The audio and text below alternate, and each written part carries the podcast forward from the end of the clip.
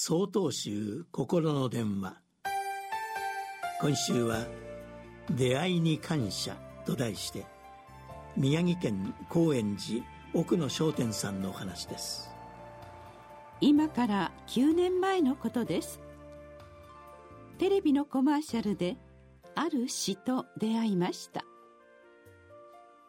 心は誰にも見えないけれど心遣いは見える。思いは見えないけれど思いやりは誰にでも見える。宮沢昌司さんの「行為の意味」という詩の一節でした。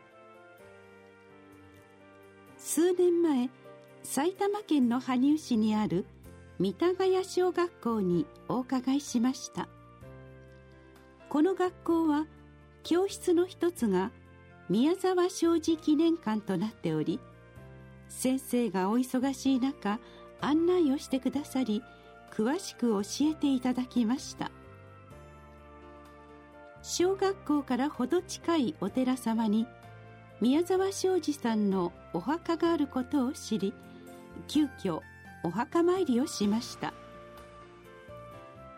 戒名碑にはご命日が刻まれていて平成17年3月11日とありました。東日本大震災が発生した日がちょうど七回忌の正月命日であったことを知りました。被災当時は私自身が多くの悲しみと不安の中で復旧に向けた日々を送り自分の無力さを痛感しました。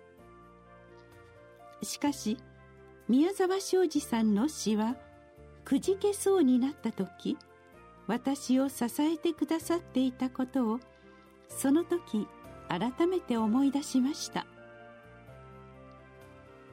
お釈迦様は命は尊いものであり人間だけでなく全ての自然や生き物にも思いやりを巡らせなさいとお示しになられました。その教えの大切さは被災した多くの体験からも一つ一つ具体的に学びました。新しい年度が始まり多くの出会いがある時期です。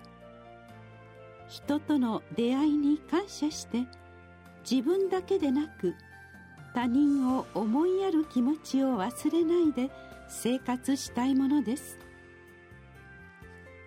この詩は最後に次のように締めくくられています。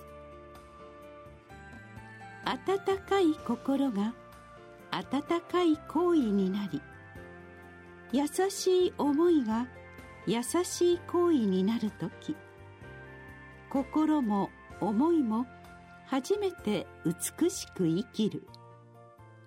それは人が人として生きることだ。